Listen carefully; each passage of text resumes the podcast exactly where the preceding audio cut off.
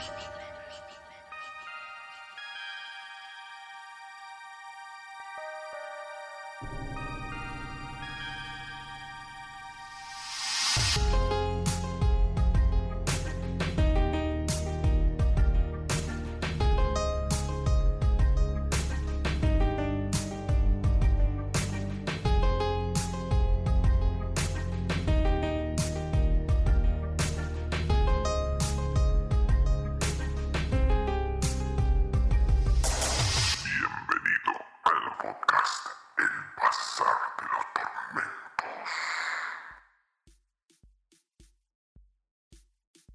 Bienvenidos, bienvenidos de vuelta atormentados. ¿Cómo están? Espero que hayan tenido una buena semana. Acá les habla Van Helsing, como siempre, y ¿Cómo estás, Van? ¿Todo bien? Dave Dagon, de este lado. ¿Qué tal tu semana? bien, Dave. ¿Tranquila? Apacible, sí. Nah, está Podría bien, perfecto. Aparte fue corta. Sabes que sí, como la mía, pero Pero sí. estamos hablando de la semana igual. Sí, y la mía mucho más corta porque yo me tomé un día de vacaciones, Ah, bien.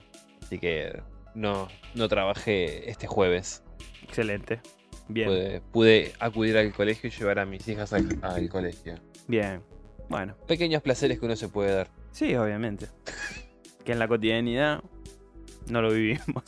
Olvídate, no, no, pues, la pobreza. Pero bueno, sacando eso, Pero bueno, hoy nos trae a colación charlar de una serie que, si bien salió hace un año, eh, está por estrenarse ahora el, el mes que viene, el 23 de abril, la segunda temporada. Y daba para charlarlo hoy, ¿no? Eh, sí. ya que estamos más o menos a un mes de que salga casi, un poquito menos, para cuando salga este podcast. Eh, la serie From. From. ¿m? Una serie interesante que vimos esta semana. Enigmática. con muchas preguntas, pero bueno, una trama interesante, ¿no? Debo de reconocer que sí. La verdad que de las pocas series que me engancharon desde un inicio. Mm, sí, personalmente también. Debo Eh, de, de reconocer que sí. me gustó mucho el... A ver, lo, lo que fue la narrativa de la serie en sí, cómo la fueron llevando, me pareció... Está bien construida, tiene sus momentos tal vez un poco sosos, Sí, un poco, coincido. eh, no sé, lentos tal Mm. vez, innecesarios por momentos. Sí, el típico rellenito que le meten. Claro. Sin embargo, no abusa de eso. No, ¿Me entendés? No- para darle profundidad a un personaje no abusa de, de ese recurso de meterle escenas melancólicas o de, no sé, de peleas, de discusiones, de amor. Como Mm. que va al punto. sí, sí. Tiene, tiene la dosis justita como para ir profundizando, como bien decías, cada personaje. Sí, sí, totalmente. A veces decís, dale, dale, quiero saber qué pasa, pero es la misma ansiedad de la, de la historia que te va llevando a... Exactamente. Y por otro lado también tiene algo interesante que en pocas series se ve realmente, Mm, que es el problema de lo que te acecha sí. Lo, que lo- pase a un segundo plano, ¿me entendés? sí. Que le dé más cabida a el trasfondo de la historia, a lo Mm. que sucede, a, a los conflictos vecinales, si queremos, o de la comunidad. Claro. Un poco como en su momento en las primeras temporadas de Walking Dead tenía interesante, ¿no? Ponele, ponele. Porque The Walking Dead es como que lo interesante era al comienzo que había zombies, pero ya después pasaba en un segundo plano, eran los conflictos con, Entre la comunidad. entre sí, la sí, sí. comunidad o cuando se encontraron con, con el gobernador o cuando se enfrentaban con otras personas, que al final el problema eran las mismas personas y no los zombies en sí.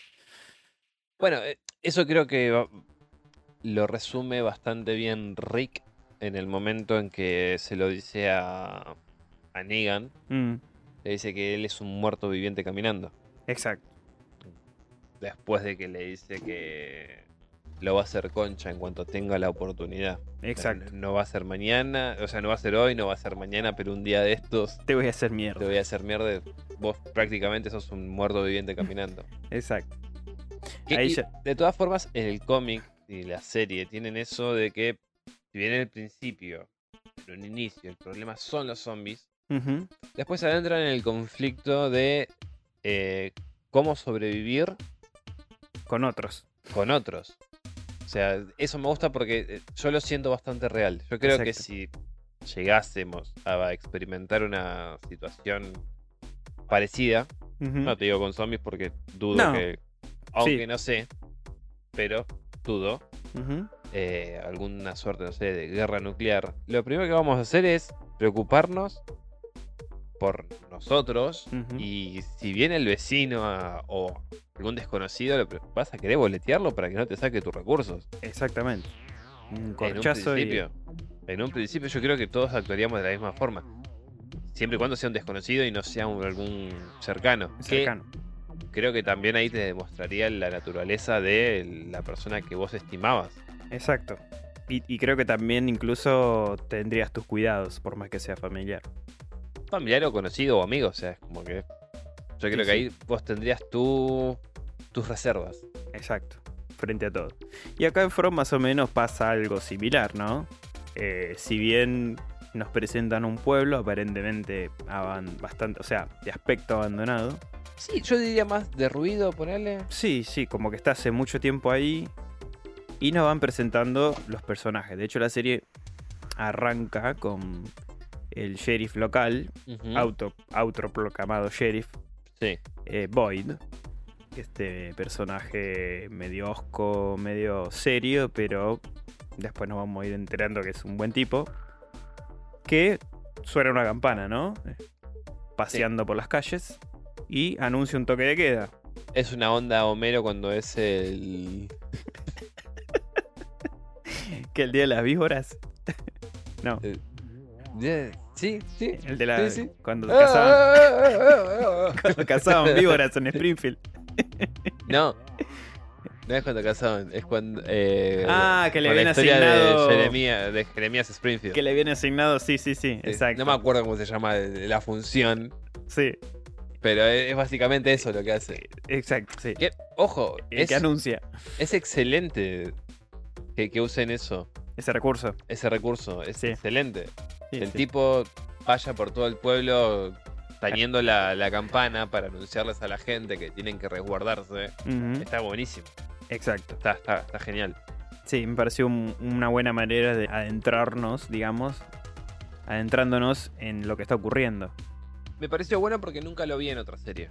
Ni en una película tampoco. Salvo No. en Los Simpson eh, y en ese capítulo en especial. Mm, Después no recuerdo haber visto nada parecido. no, ese recurso no. Eh, pero bueno, está este hombre que se llama justamente Boyd y tocando esta campana, anunciando un toque de queda. Vemos que todos ya lo conocen. El Ujú. pueblo, ¿cuánto tendrá de tamaño? 6, 7 cuadras. Ponele como mucho. Como Mm. mucho. O sea, como mucho serán 800 metros de pueblo. Sí. Podemos que ver la- que, La, la parte, digamos, de casas.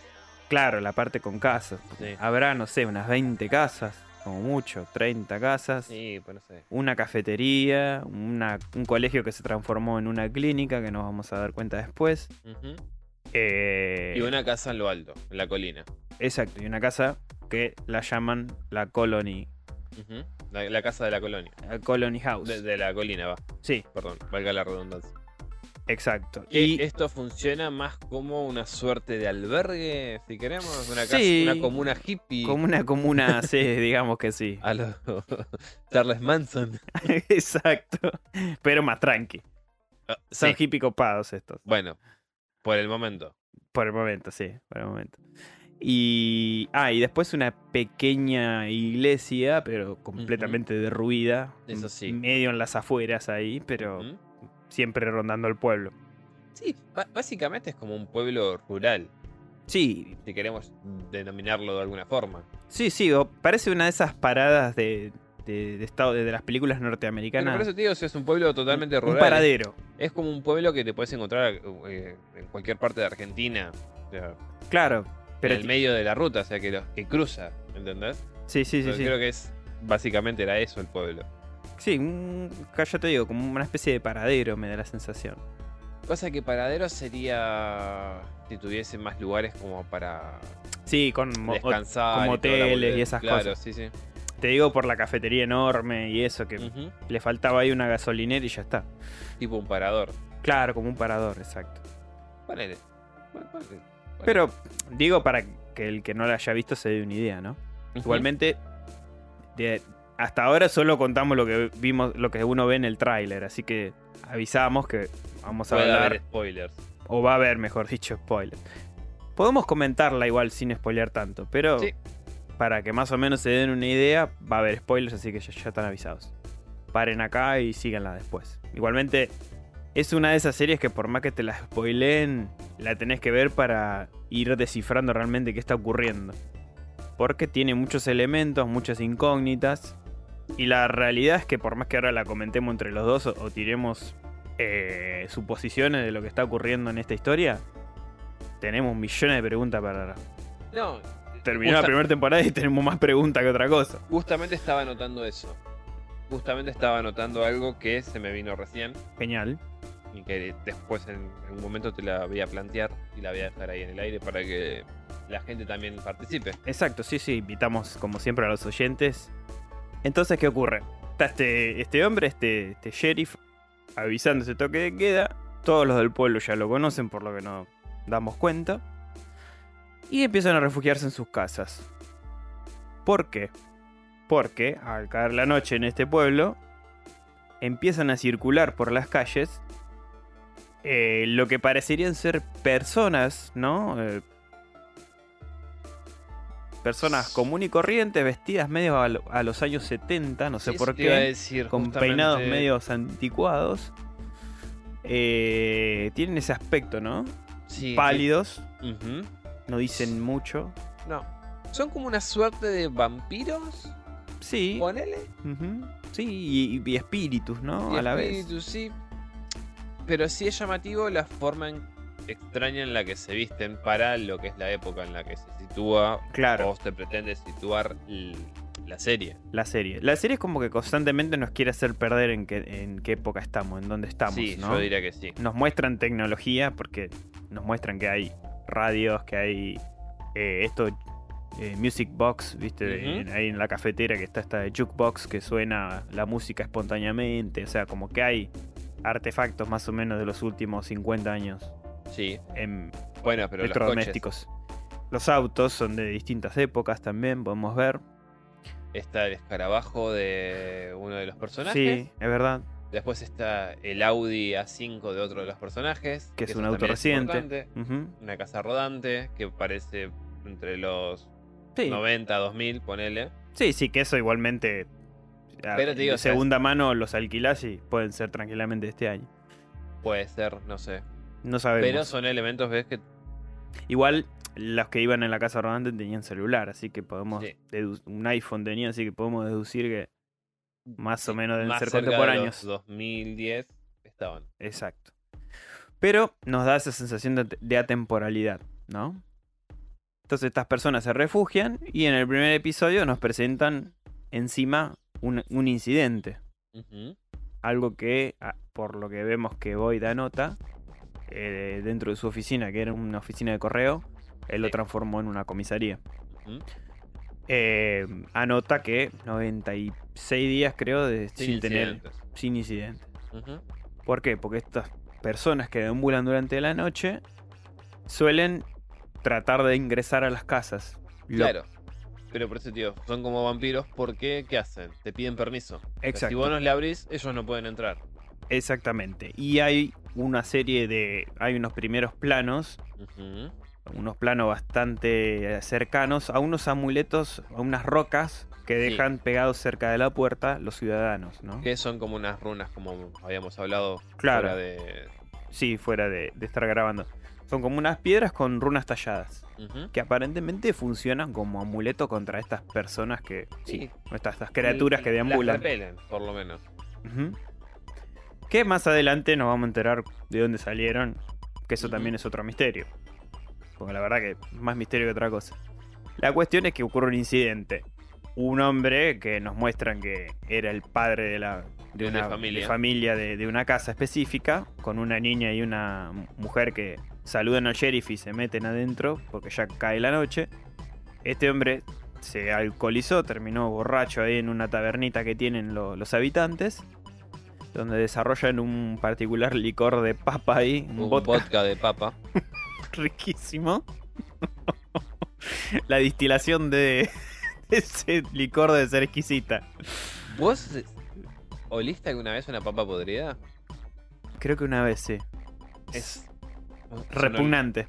Sí, es inmundo el olor que tiene. Sí. Yo no quisiera saber lo que sería, es, es la papa fermentada. El, el regusto a mierda que. bueno. Pero bueno, ok. Entiendo por qué quedase desmayado después de tomarse dos o tres vasos. Sí, sí, sí, tal cual. Pero bueno, la cuestión es que este hombre se alcoholiza tomando esa porquería y termina tirado. El tabernero lo trata de levantar, como que no se levanta, se, se resguarda Es- porque ya cae la noche. Claro, vamos a hacer una pijamada acá, básicamente. Sí, prácticamente. Cuestión es que la, su esposa lo está esperando. La nena, o sea, es una casa de, de dos pisos, de una planta baja y un piso. Sube a su cuarto y alguien en la ventana la empieza a llamar. Claro, le- diciéndole que es la abuela de la chiquita. Exacto. Una especie de voz como parecería ser de buenas intenciones, pero un poco hipnótica también. Nos damos, ahí también hay otra similitud con los vampiros que hipnotizan estas criaturas porque te invitan a que vos justamente los invites a ellos A ingresar. a ingresar. Se hace pasar por la abuela, la nena la mira porque levanta la persiana de estas que son que se enganchan, ¿viste? La- las típicas Sí, sí, norteamericanas que tienen como un elástico que las enganchas y La desengan- persiana americana. eso, desengancha la, la persianita y aparece una señora bastante espeluznante, vestida un poco antigua, más antigua que los 70 pareciera, ¿no? Parece como una señora que sale de... Sí, de- 1800, principio de 1900. una vieja que podía estar tranquilamente en una inquisición de ahí de... Pues sí, sí. No sé, también una- una- un rostro bastante perturbador y instantes después llega la mamá, le dice... No, A, a todo esto, ya el- la nena reconoce que no es la abuela. no sos mi abuela. Y se transforma de repente en un algo Ahí le abre la ventana y. horroroso, lleno de dientes. Abre la ventana y pareciera esos, ¿viste? Esos peces que viven debajo de las profundidades. Tienes razón.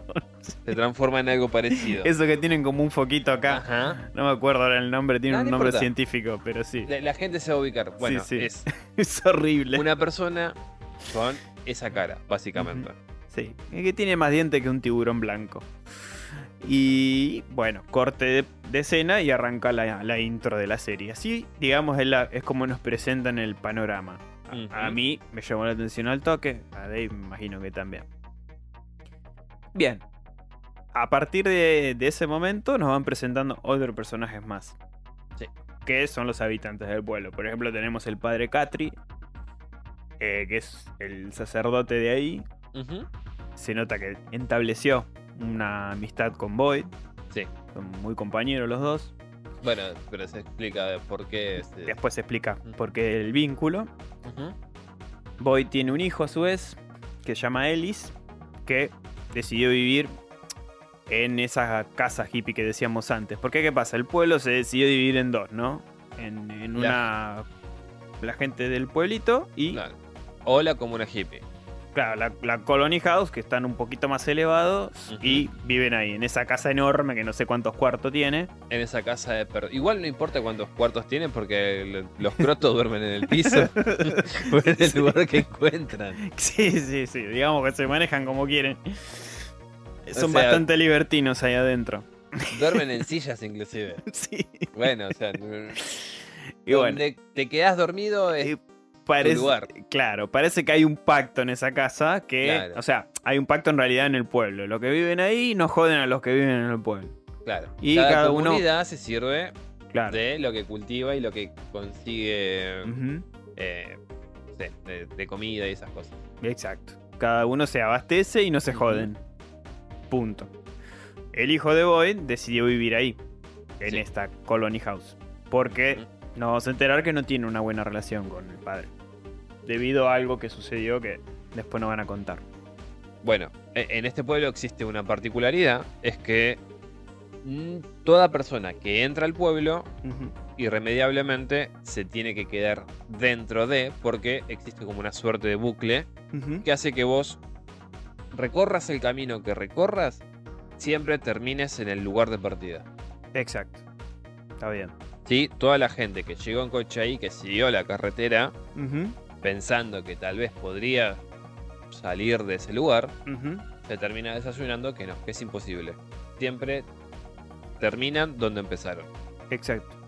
Y algo interesante es que es este árbol que encuentran todos, con el que se encuentran todos directamente. Claro, todo aquel que va a parar al pueblo primero se encuentra este árbol caído en el medio de la, de la En ruta. En el medio de la ruta y los cuervos, un- o una especie de cuervos, Sí. que empiezan a graznarles. Sí, a revolotearles encima ahí. Sí, pero aparte de eso, a graznar en su dirección y presienten como una especie de peligro, de amenaza. Sí, podría, podría parecer que son una invitación a que se alejen de ahí o, o que les se están anunciando algo, no sabemos. Exactamente. Con esto, ya sabiéndolo y habiéndolo explicado, Exacto. O sea, Es- ya sabemos que todos los habitantes cayeron ahí, están ahí no por votos propios, sino porque es- están atrapados. estaban conduciendo por su cuenta y de repente, a través de este incidente con el árbol, se vieron obligados a tomar otro rumbo y van a parar a este pueblo del cual no puedes salir. Como bien decías, es un bucle constante, apenas te querés alejar de la carretera, das como una vuelta a manzana, volvés ahí. todo el fucking tiempo. Ahora, lo peculiar de todo esto es que cada habitante de ese pueblo es o corresponde a un estado diferente de Estados Unidos. Exacto, es otra particularidad.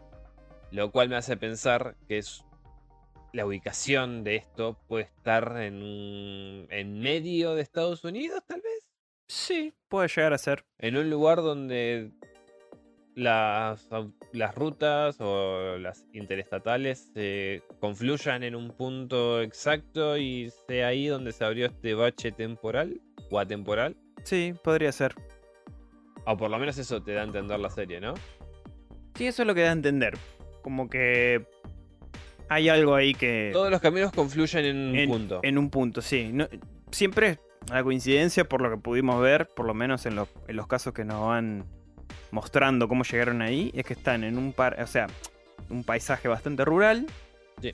O sea, pareciera ser zonas de Estados Unidos con bastante árboles. Diferentes por lo visto, porque un personaje estaba, estaba en, un, en un paisaje similar, pero no era el mismo por el No. que vemos que caen los nuevos personajes que van a presentar después. Entonces como que siempre coincide que es una carretera con muchos árboles, pero aparece este árbol caído y después van a parar ahí, a ese pueblo. Exactamente. Por eso te digo, es un lugar, un centro exacto donde confluyen todas las carreteras en algún punto. Exacto, Por lo menos es lo que da a entender la serie. exacto. ¿Querés comentar eh, qué relación tiene Ahora, Boy con Katri, que estábamos justo comentando estos dos?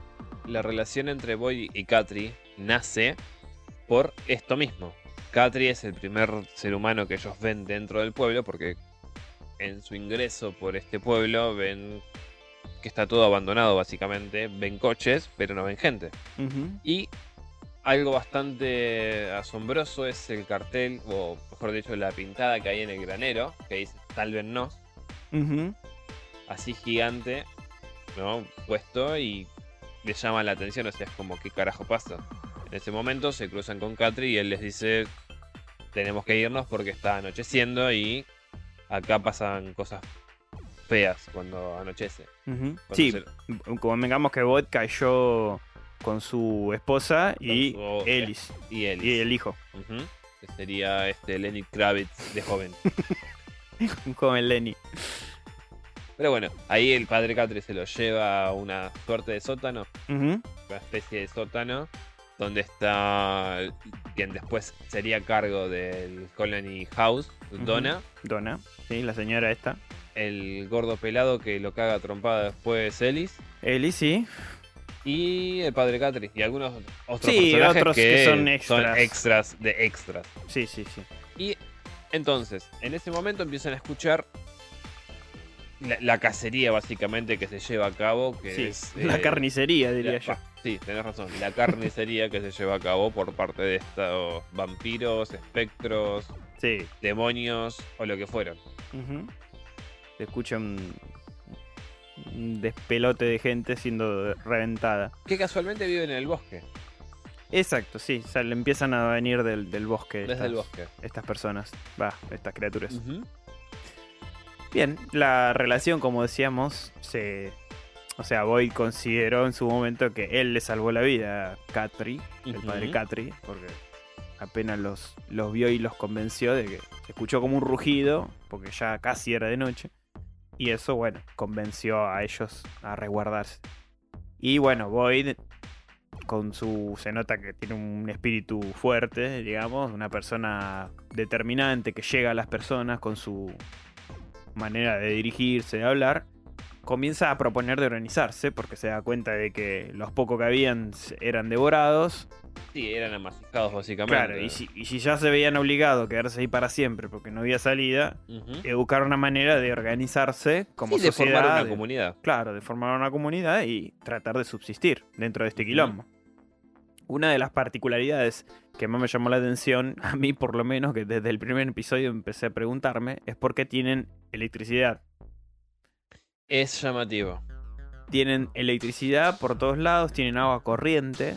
Siento que es un pueblo abandonado, no hay una estación eléctrica, no hay nada. No, por lo a la vista por lo menos no se ve ninguna ninguna instalación Ninguna eléctrica instalación. ni nada de eso. Ni siquiera no me acuerdo cómo se llaman las antenas estas que vos Las parábolas. la ruta. ¿eh? Las parabólicas. No, no, no, no. Ah, las de energía eléctrica, decís vos, las, las torres de energía. No, ni eso hay. Nada. Ni Ni cableado. Ni siquiera tendido eléctrico. No, exacto. Exactamente, que es lo que uno esperaría encontrarse en un pueblo. Exacto, hay faros por las calles, los faros comunes de, de estos que alumbran las calles, pero son alimentados por no sabemos qué. Por una energía que no sabemos de dónde viene. Exactamente. Y hay el cartel de la cafetería, por ejemplo, que se enciende, que dice dinner, viene en, neones, también se enciende y no sabemos de cómo diablos funciona. Exactamente. Y eso es algo que a mí me llamó la atención al toque. Creo que más me llamó la atención eso que el... me fui empujado por la lógica por otra cosa. Porque te lo terminan explicando más o menos. O sea, en realidad no te lo explican, pero te terminan afirmando lo raro de, de, de- de dónde viene la energía, más o menos en el cuarto capítulo. Sí. Cuando uno de los personajes pelando los cables se da cuenta que no hay cobre Exactamente. dentro del cable. Es solamente el cable. Fluctúa la energía por el cable vacío. Exactamente. Pero bueno, entonces estamos con eh, Boyd, Ujú, el padre Katri, Sí. eh, la mujer de Boyd, que se llamaría Abby, Ujú, Ellis, y esta comunidad que se va formando poco a poco, ¿no? Exacto. Ahora, algo asombroso y, extraño también es que algunas personas reciben ciertas señales, interferencias en su psique y escuchan voces. Claro, como una suerte de, como bien decís, como si fuese una interferencia Mental. mental y reciben mensajes por, por no sabemos quién. No sabemos. Son quién. voces. Son voces. Que les ordenan hacer determinadas acciones con la promesa de que si lo hacen, lo llevan a cabo, Van a salir van a de ahí. poder salir de ese pueblo. Y otra curiosidad es que no a cualquiera le pasa. No a cualquiera. Por lo menos hay Poquitos personajes. Habrá tres, personajes. más o menos. Pero bueno, estas Mujer Abby junto con Boyd, ambos eran del ejército. Boyd era, perdón, del ejército, Abby era una marina. Entonces eran gente que Sí, espíritu de líder tenían. psíquicamente no, pero aparte psíquicamente estaban entrenados para eh, enfrentarse a este tipo de situaciones. Exacto, buen detalle. ¿Qué pasa? Abby es una de estas personas que recibe una de estas interferencias. Ujú, Al ser marín, eso tiene un arma. Claro. Y empieza a liberar a la gente. Claro. Que se traduce a llenarlos de plomo, básicamente. Sí. Empieza a dispararles a los habitantes del pueblo que se encuentran en su camino. Porque la vemos cuando ella baja del coche con la mirada perdida y mirando hacia un punto en concreto. Anunciando que los quiere despertar a Los todos. quiere despertar. Y si tenemos en cuenta que es del mismo hijo de puta que hizo Los, claro. Detalle, la serie la- es el mismo. de están Lost. todos muertos. Gracias por escucharnos. No, no, no sabemos todavía que realmente ocurre. No, no, no sabemos, No, pero no bueno. tanto muerto, no sabemos. Como Los básicamente es eso. Claro. Em, Bueno, bueno, esa sería la relación de por qué existe esta fraternidad entre Katri y Boyd. Ujú, Exacto. Que va a ser después importante para la trama Sí, explicarlo porque en este momento. en un, en un momento y- sale, el hijo de ellos, sale Sí. corriendo porque escucha los tiros y eh, la Porque madre, como tenía... Casualmente, justamente el padre y la madre eran las únicas personas dentro del pueblo que tenían armas. Exacto. Y, y en el medio de, de toda la situación, viendo el desvarío mental que tenía la esposa, eh, Boyd, y ve que encima apunta al hijo, eh, Boyd no tiene otra en el no- momento de abatir a la No mujer. tiene otra alternativa más que. No. O era el hijo o era la esposa. Exactamente. No tenía otras elecciones y bueno, abate la mujer. Y creo que fue de las mejores elecciones porque Y si hubiese seguido viva hubiese sido peor mm, para lo que es la comunidad. Sí, o capaz que terminaba asesinando a todos, Por eso mismo. hasta a. Boyd incluido. Por eso mismo. Y la No, a Boyd no, porque a Boyd lo reconoce. Mm. Pero el hijo ya Pero no. Boyd venía con los talismanes. Exacto, Boyd venía con los talismanes justo en ese momento. Porque también podemos comentar eso. eh, los primeros días que ellos estuvieron ahí, en un momento Boyd se aleja, eh, se hace de noche, se esconde en un refugio que encuentra por, por esas casualidades de la vida, con unas cuantas piedras que comentábamos antes, están talladas con estas runas. Sí. Y en un momento una de estas criaturas, uno vestido de heladero, creo, se le acerca, se asoma y él al lado de esta piedra se da cuenta que retrocede y que no lo, no, no lo termina destrozando como a todo el mundo. Claro. Entonces relaciona que estas piedras son amuletos de protección. Claro, que tienen como una forma de una A mayúscula pero nudosa. Exacto. Rarísimo. No sabemos en realmente el, el origen Ni el nada. significado que pueden llegar El a tener. propósito es un amuleto de defensa, si podemos decir, o de protección. Protección más que defensa, te diría. Y, o que repelen estas criaturas. Porque Sí. estas criaturas, si está esa, esa piedra cerca, no, no, no les gusta. No, no- ni- no ingresan directamente. No. Ya sea- Son sí, rechazados, repelidos. Repelidas, exacto. Bueno. Después no sé si querés seguir vos con eh, algún otro personaje. No, ahora lo que sucede, ubicándonos de vuelta en el tiempo en donde la, mayor parte de la historia transcurre, es un día como todos, ocurrió este incidente que realmente hizo sentir mal a todo el pueblo en general. Sí. Nos presentan también a Kenny, que es un chico asiático que sería el ayudante de Boyd, el sheriff, el vice sheriff.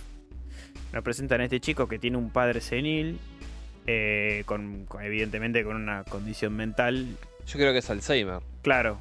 eh, también que está en la clínica, esa clínica improvisada, que cuando cae la noche, me gustó el detalle, lo encierran en el sótano porque él sería muy propenso a abrirle a, Sí. estas criaturas la puerta.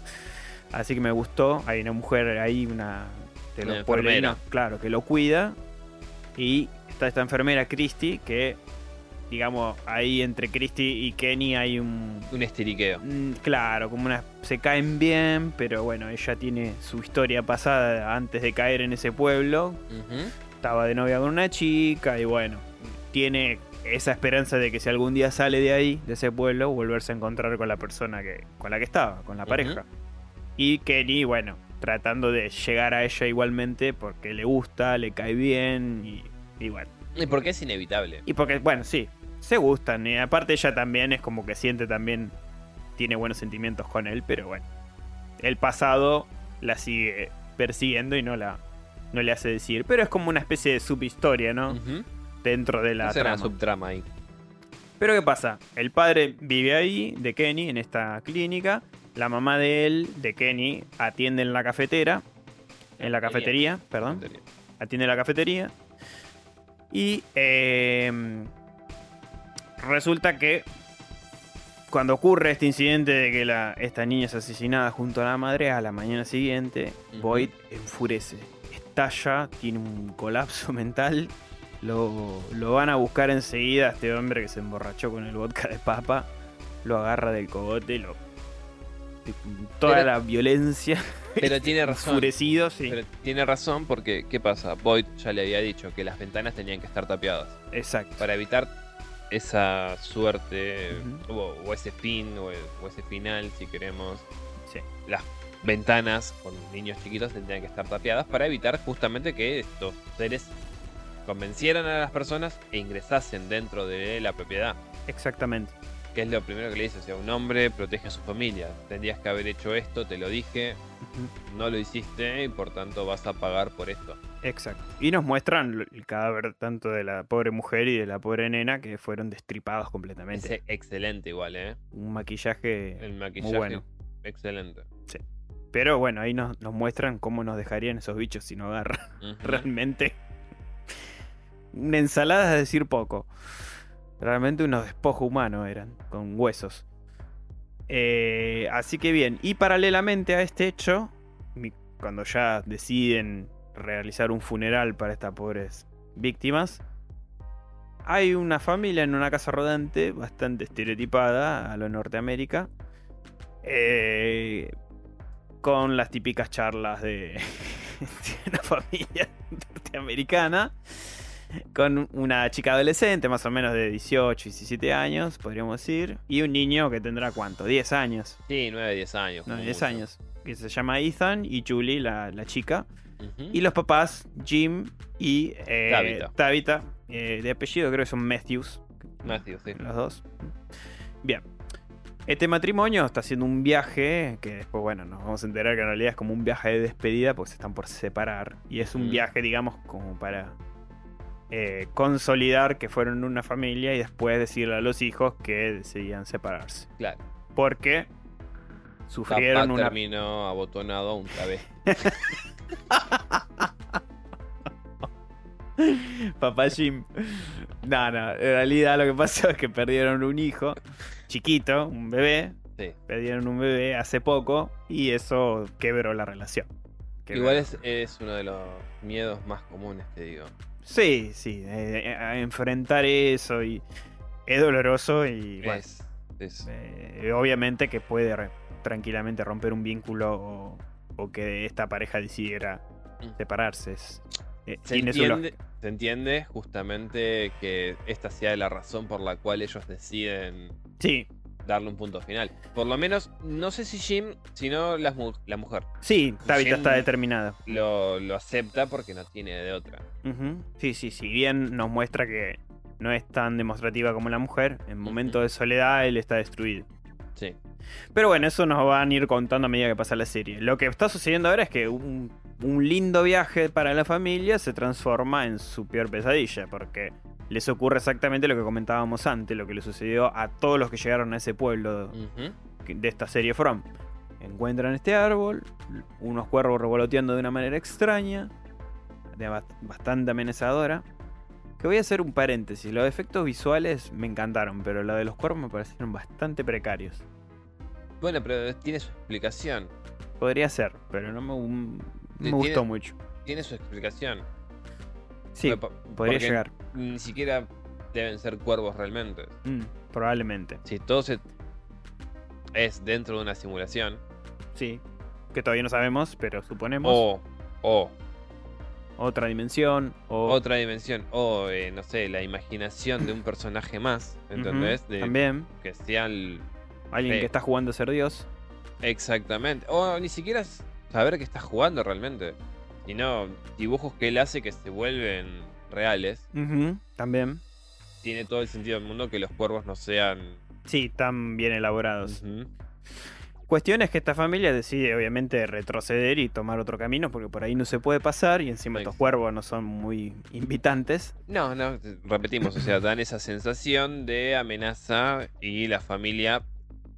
Ah, hay que aclarar algo que los dos chicos de la familia, tanto Julie como Ethan, venían eh, jugando con unas marionetitas Sí, de dedos. De dedos. Y este chico Ethan es fanático de un libro ahí de cuentos Sí. que va a ser importante para la trama. Es verdad. Y está Julie, eh, al ser una pendeja chota, Un Le- adolescente de mierda. le, le mata el personaje Claro. que... Dice que los monstruos se lo comen. Claro. Que es más o menos lo que va a pasar. Es un poquito un presagio, sí. Es un presagio. Por eso digo, es importante el libro y esta familia dentro de creo la que historia. en creo que Sí, en algo de eso. creo no- que en algo de eso. creo que en algo era. Crocodile. Cuestión es que esta esta familia, en su casa rodante, toman este desvío y van a parar a este maldito pueblo. Cuando ven que esta, esta casa rodante empieza a circular por la calle, justo cuando están celebrando el funeral, Boy ya dice, bueno, Vamos a decirles que. gente, ya terminamos acá el funeral, no le dirijan la palabra porque ya les pasó a ustedes, esto cuesta asimilar. Déjenlo a nosotros, a él- o sea, a Sheriff Boy y a Kenny, que lo van a, a resolver, porque dejen que, que circulen y Que que, se vayan, claro, que, empiecen a asimilarlo de a poquito, no lo abrumemos. Bien, esta familia circula, empieza a darse cuenta que no pueden salir de ahí porque parece una vuelta infinita. Frena este papá Jim, eh, que se parece muchísimo a Paul Rudd, pero no es. Eh, demasiado. Pero, Es sí. el hermano perdido de Paul Rudd, gemelo. Y bueno, el pueblo le empiezan a preguntar a los pueblerinos, no le contesta a nadie. Se acerca a Boyd y le empieza como a querer explicar, ¿no? Mira, What's up, nigga? y le, le aplica un par de, de rimas. claro, viste, como que. Bueno, si quieren irse, tienen que tomar esta calle. Bueno, le explica la verdad. Y empiezan a. si- Siguen ahí dando vuelta en nada. Voy rápidamente, va con Kenny a, agarrar esta, la- las- los clavos, viste, para frenar a los vehículos.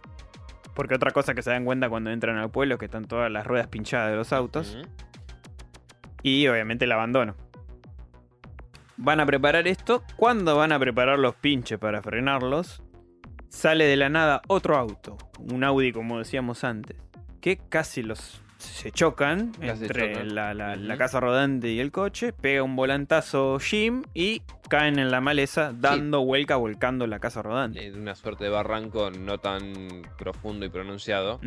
Pero se terminan haciendo poronga. Sí, un terrible incidente que lamentablemente terminan malheridos. Ujú. Rápidamente el pueblo empieza a moverse para irlos a rescatar porque encima ya es bastante tarde, no falta mucho para el ocaso. Claro, porque llega, primero llega corriendo el muchacho del, del Audi. Del Audi. pueblo a decirles hubo un accidente. Claro, el muchacho del Audi sale que evidentemente estaba alcoholizadísimo, por eso casi se mata. Sale alcoholizado, lo, lo refugian ahí en la clínica esa que tienen improvisada. Boyd y su gente van a ayudar ahí a ver qué pasó. Se encuentran dentro del Audi otro tipo más que se llama Jade, que más adelante va a tener un papel importante. Aparentemente está drogadísimo. Se la pasa diciendo que son todos hermosos. No sé qué está viendo. Y van a rescatar a la familia. Exactamente. La casa rodante está dada vuelta. Están todos bastante bien a pesar del incidente. Menos el, el niño, el pequeño Ethan, pobrecito, que termina con una pata de mesa clavada en Sí. la, Una pata de hierro atravesándole la, la piernita. la pierna. El muslo más que la pierna. Claro, le traspasa el muslo esta, esta pata de, de mesa. Lo primero que hace Boyd y su gente es sacar primero a, a la madre, a la hija que están bastante bien, más allá del, del trauma sufrido. Y les dicen, o sea, ustedes no me van a entender, pero por favor, háganos caso, al caer la noche acá no se puede circular. No. La esconden rápido, en la, van a parar a la Colony House, que era lo más cerca. De hecho, empiezan a ver que se acerca gente del bosque. sí, de hecho van primero en el- la camioneta, pero ¿qué pasa? Kenny cruza justo por el lugar donde ellos habían y pisan los clavos. Los, clavos. Exacto. Pisan los clavos de distracción, pisan los clavos de los nervios y todo el, el quilombo que ocurrió. Se quedan a pata y tienen que correr a Colony House, que era el punto más cercano. Y Paul Rod, el padre Jim y el niño se quedan en la casa rodante junto con Christy y Boyd. Y Boyd la, la mira a Christy y le dice: Tengo acá un- justo se- él se había guardado la piedra de la casa de donde habían sido asesinada la, la familia el día anterior, la noche anterior. La mujer y, y la pequeña que, que fueron víctimas. Se llevó la- el amuleto. Le muestra a Christy, la enfermera, la, la doctora que tiene el amuleto y dice: Intentamos, intentémonos quedar en la casa rodante toda la noche porque va a llevar tiempo la, operarlo al nene, al pequeño Ethan. Va a llevar tiempo. No arriesgamos. Pasamos acá la noche y yo me ocupo del nene, dice Christy. Bueno. Y justamente sucede eso. Pasan la noche ahí. eh, logra operarlo bien al niño, sobrevive, lo logra mantener estable, pero a su vez se escuchan las voces de estas criaturas deambulando que lo invitan a Sí, Ah, y, y ahí ah, vemos Incluso a Jim. el primer conflicto entre Jim y Boyd. Porque Exacto. Jim quiere dejarlos ingresar porque le prometen que una ayuda para Claro. con El nene. Claro, Entonces es como que no. no. Vos no sabes en dónde te estás metiendo, entonces. Quédate quieto. Sí, exactamente. Le dan un, un buen coscorrón. Y eh, a su vez, Sara, que es un personaje que nos presentan ahora, una chica jovencita que vive con su hermano eh, Nathan. Son dos granjeros. Nos presentan a esta chica que se mete en la clínica donde dejaron a, a este hombre accidentado, el Toby creo que se llama, Sí. el que sobrevivió en el incidente y llegó hasta el y pueblo a pedir aviso, ayuda. Claro. Lo, lo internaron ahí y aparece esta Sara y le dice que tiene que hacer algo, Ujú. Que no se preocupe, lo besa y le clava un, En la yugular un. un destornillador, un bisturí, no me eso. acuerdo. Le traspasa la, la tráquea y se le ve que por la lengua se le asoma el cuchillo, no hace pelota. Básicamente lo, lo. Exacto. Porque aparentemente a Sara los la acosan unas voces similares a lo que le pasó a la esposa de Boyd que comentamos Ivy. antes. Ajá. A Ivy. Con la salvedad de que a ella le prometen Salir de ahí. Salir de claro. O sea, la muerte de ciertos personajes va a garantizar la supervivencia de todo el pueblo. Exacto. No solo de, de ella, sino que todos. Caso contrario, si no hace esto, quien mu- muere sería el hermano, este Nathan. Nathan, sí. Nathan. Por tanto, la chica esta se ve acorralada. Exacto. Entre el amor que siente por el hermano y matar a un desconocido que Sí, que no le hizo lo, lo absolutamente haría nada. por un bien mayor en todo caso. Claro. Porque por esta suerte de, digamos, de voces de otro lado, divinas, no sabemos todavía qué son, se lo están pidiendo. Sí. Y volvemos a insistir, no a cualquiera le pasa esto. Bien.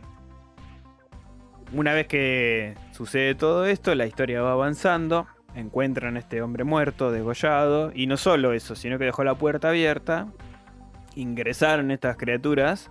Devoraron a la enfermera que cuidaba al padre de Kenny. Y hacen pelota también al padre de Kenny, pobrecito. Bajan al sótano estas criaturas y destruyen a todos ahí. Y siguen sumando muertos. Que una de las particularidades de estas criaturas es que ni siquiera corren, caminan. No, caminan. Caminan y están todo el tiempo sonrientes. Sí, me hizo acordar un poco a Smile. Tienen una cosa de Smile, otra cosa de Jason. Mm, también. Y algo interesante que es Son inmunes son inmunes a las balas también. también, pero algo interesante que uno, dice uno de los personajes es que ellos caminan porque saben que no tienen escapatoria los, Claro, los, los habitantes del pueblo. los habitantes no tienen. Donde corran ellos los van a alcanzar igual. Entonces están tranquilos. por No se lado, toman o el sea, trabajo de correr. No. No sientan la necesidad de correr. Exacto. Así que bueno, a medida. Esto, digamos, son los sucesos más importantes, ¿no? Claro. La historia sigue avanzando. Nos damos cuenta que de ahí no pueden salir, realmente. Que no todos se tomaron el trabajo al tratar de sobrevivir. De, de realmente hacerse otras preguntas, como por ejemplo lo de la luz. Porque nos terminan mostrando que fue Jim, que es un recién llegado, a hacerse esa pregunta. Porque Sí. bueno, después de que ocurrió todos estos inci- incidentes, ellos tienen que decidir dónde van a, o sea, esta familia nueva que ingresó, dónde van a ir a, a qué parte del pueblo tienen que vivir. Claro. Si quieren quedarse en el- la comuna hippie o bajar al pueblo. Exacto. Obviamente la familia, tanto Jim, eh, Tabitha como Ethan, obviamente Ethan, el niño que no- deciden ir a vivir al pueblo Mm. y Julie dice, ya me quedo acá con los hippies. Déjenme en Colony. Claro. Exacto. Y bueno, hay un conflicto familiar ahí también, que todo esto se trata de un despecho por los problemas de adolescente, Eh, adolescentes- asimilar la separación, un montón de cosas, ¿no? Que, Adolescente siendo adolescente. exacto. Que profundiza más la, la- lo que ocurre, el drama entre cada personaje. digamos. Ahora bien, cuando deciden dónde van a ir a vivir y eso, el padre Catri les, les lleva a las casas, a la casa donde van a habitar, que va a ser justamente la casa donde murieron el día antes los dos personajes, digamos, esta, Claro. esta, nena y esta madre. Y- inclusive encuentran en la casa toda la, la sangre, o sea, Sí. las, las paredes manchadas de sangre. Lo dejó a propósito el padre, un poquito, ¿cómo se puede? No me viene ahora la palabra, pero eh, bastante pragmático. el- el- Vos decís. o sea, dejó toda la carnicería ahí Y le dijo, esto es lo que pasa si abren la ventana. Claro, o sea, para que se den una idea más Para o que menos. se den una idea del destripamiento que puede llegar a ver si dejan la ventana abierta, ¿no? Ah, De noche, si la dejan a- que se abra. Así que bueno, eh, esta familia entendió directamente que no se jode, que ahí algo pasa, que no pueden salir efectivamente. A su vez, Jade despierta, este hombre totalmente drogado que bajó del Audi, se recupera, piensa que es una broma que le hizo el amigo, porque nos Sí, que- enteramos que él es una persona muy adinerada, dueño de una empresa de, de informática. es- Sí, que creó un software de la concha de la lora. Claro. Y, y- y está, aparte nos dimos cuenta por el auto también que estaban bien económicamente, que con el amigo que son amigos desde la infancia se fueron de joda y fueron a parar ahí. Claro.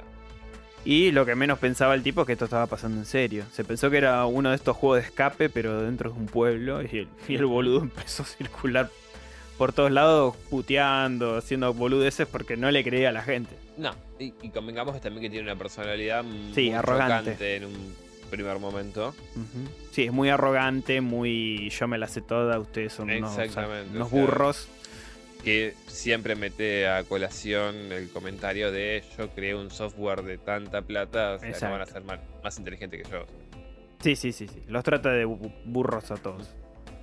Pero bueno, al pasar los episodios, este personaje se convierte en algo interesante también. Porque si bien él no tiene. no recibe mensajes como Sara, por ejemplo, sí re- tiene. mm, tiene visiones. Sí. Y, por ejemplo, en una especie de, de alcoba, eh, ve a. mm, se mete así debajo de un. No me viene la palabra. Como, como si fuese un sótano y encuentra un cuartito con una piedra y un cadáver adentro, aplastado por esta piedra, que se da vuelta y le pega un grito. Sí. Esa es una de las primeras visiones que tiene. Más adelante también, cuando se le ocurre la- una idea de empezar a armar una radio para poder salir de ahí o poder comunicarse con alguien exterior, también sucede que ve en, en el árbol donde van con. que le pide Jim que lo acompañe, un montón de cadáveres y un soldado de, de la guerra civil, podríamos decir, atacándolo. decir, sí. Sí, lo, lo- lo persigue, empieza a dispararle.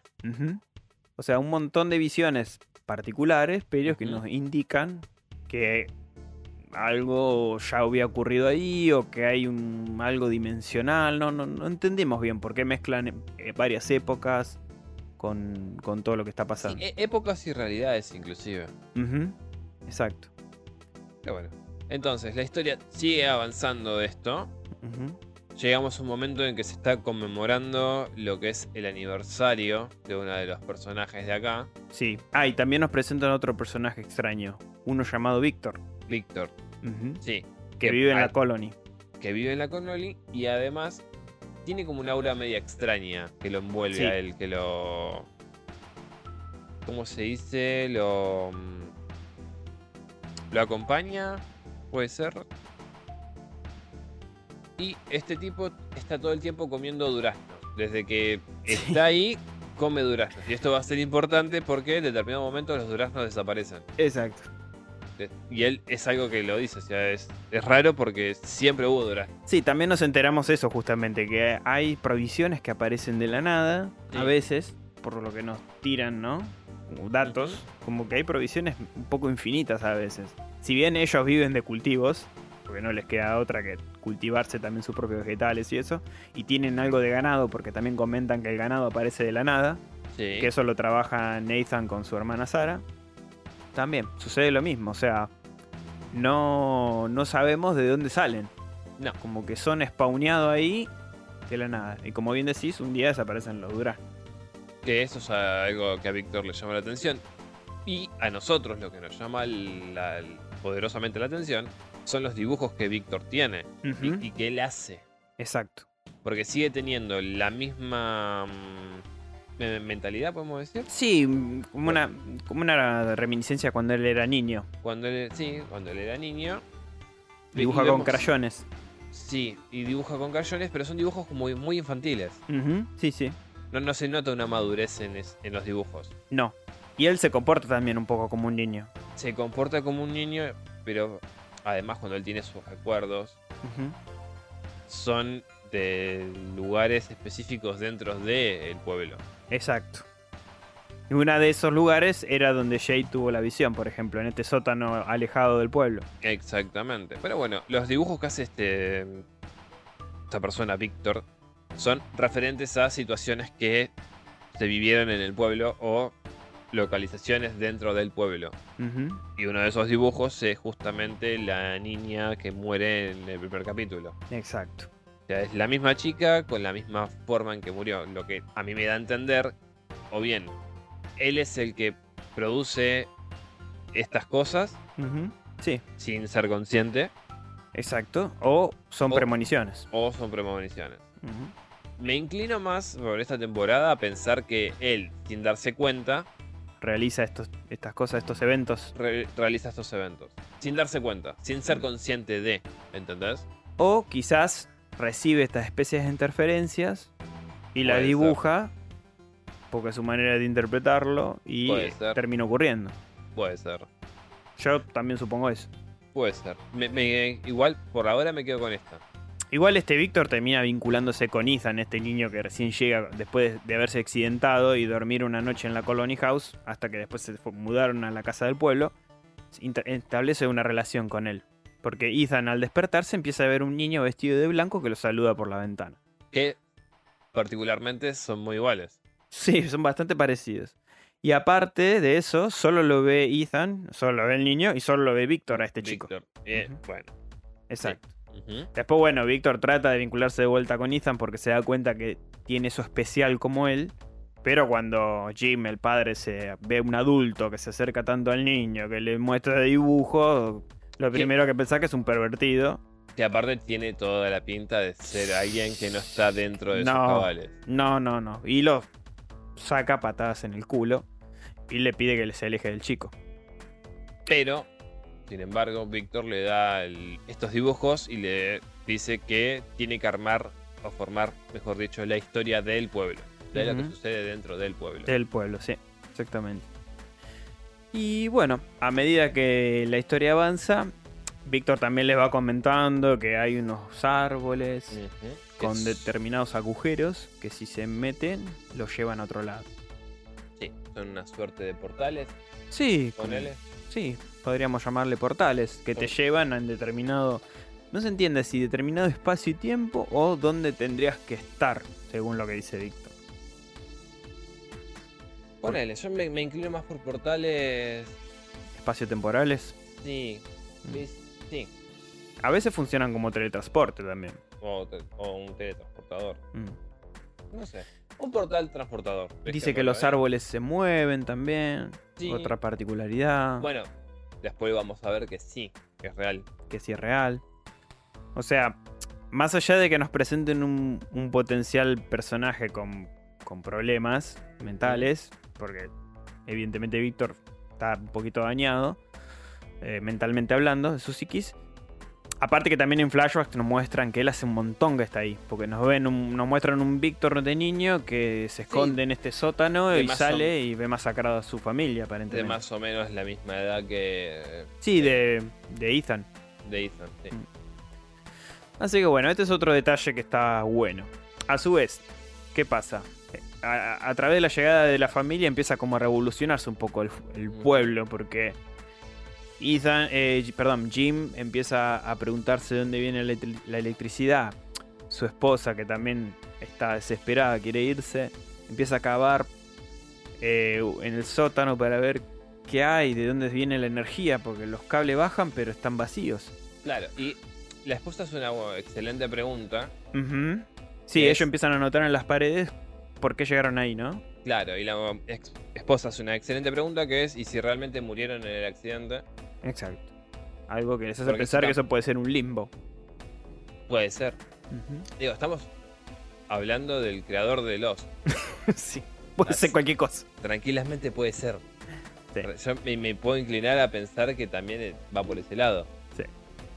Así que, bueno, la historia va avanzando. Después los personajes entre Jimmy y, y Jade eh, Logran congeniar. logran congeniarse de alguna manera porque descubrimos que Jim era un, un técnico de mm, parques temáticos, o sea, él construía la, o por lo menos supervisaba la construcción de los juegos de los parques temáticos, que eso ya requiere de, ciertos conocimientos sobre la física y sobre la electromecánica, que es un detalle importante. Y Jade, a su vez, que era un experto en hasta en tecnología cuántica, por lo que él dice. O sea, una persona que tiene mu- muchos conocimientos.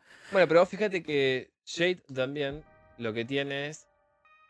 em, o, o por lo menos recibe ese dibujo extraño que es la runa. Sí. Y que él la empieza a dibujar.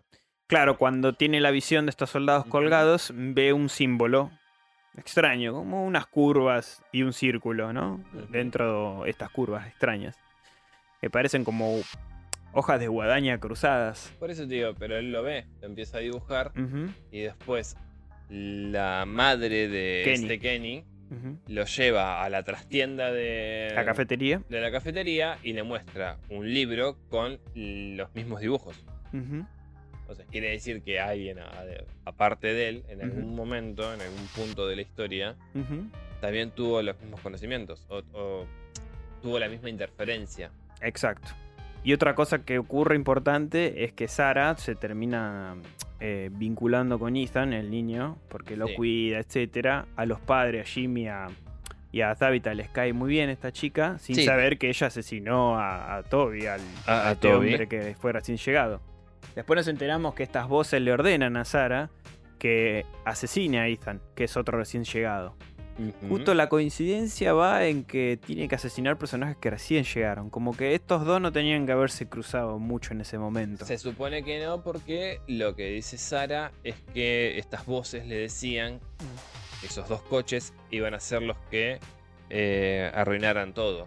Exacto. Y tiene una lógica, porque tanto Jim como, como Jade, exacto, eh, congeniando lograron algo muy importante, que fue construir una radio que sí captó una señal, porque hay eh, Estática. estática, y empezar a tratar de comunicarse con lo Con que sería exterior. afuera, claro, con el mundo. Entonces, como que sí, aparentemente, si alguien los tiene ahí adrede, no les convenía que eso ocurra. No. Por eso Sara recibía estas voces y intentó asesinar a, a, a los nuevos llegados, digamos. A los Pero- recién llegados. A los recién llegados. Pero ¿qué pasa? Cuando intenta matar a Ethan, eh, lo hace de una manera un poco desprolija, lo lleva a su granja. Tabitha va igual porque más allá de que sea una aparentemente una chica buena, no la, Sí. fue con ella igual. No deja de ser una desconocida. y no deja de ser la madre del chico tampoco. Y la acompaña. En un momento, en un forcejeo, ella la encierra en un establo. Claro, porque lo que le va a enseñar es el lugar donde se escondía la gente antes de que tuvieran lo que son los símbolos que Exacto, repelen las runas. estos, eh, monstruos, por llamarlo de alguna forma. La encierra en este establo a Tabitha y va a intentar asesinar a Ethan con un bisturí. Cuando intenta asesinar a, a Ethan, el, el hermano de ella interviene. En un forcejeo le corta el cuello y, ni- y- y el hermano de Sara, Nathan, muere. Después de eso, trata de escaparse. El padre Catri ve toda la escena y se anticipa al pueblo y La presa. la presa.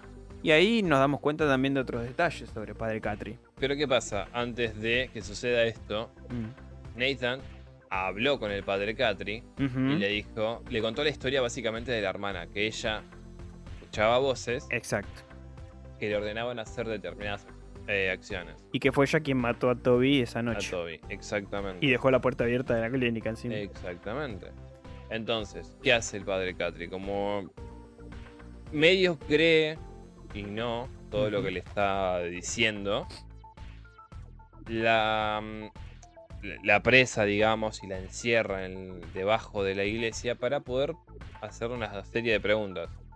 Porque él también se quiere ir de ese lugar. O sea, como el que más es uno de los personajes que también desea irse porque de- vivir en- dentro de un loop debe ser totalmente insoportable. Y sí. Todos quieren salir ahí, más allá de que el ser humano se acostumbre.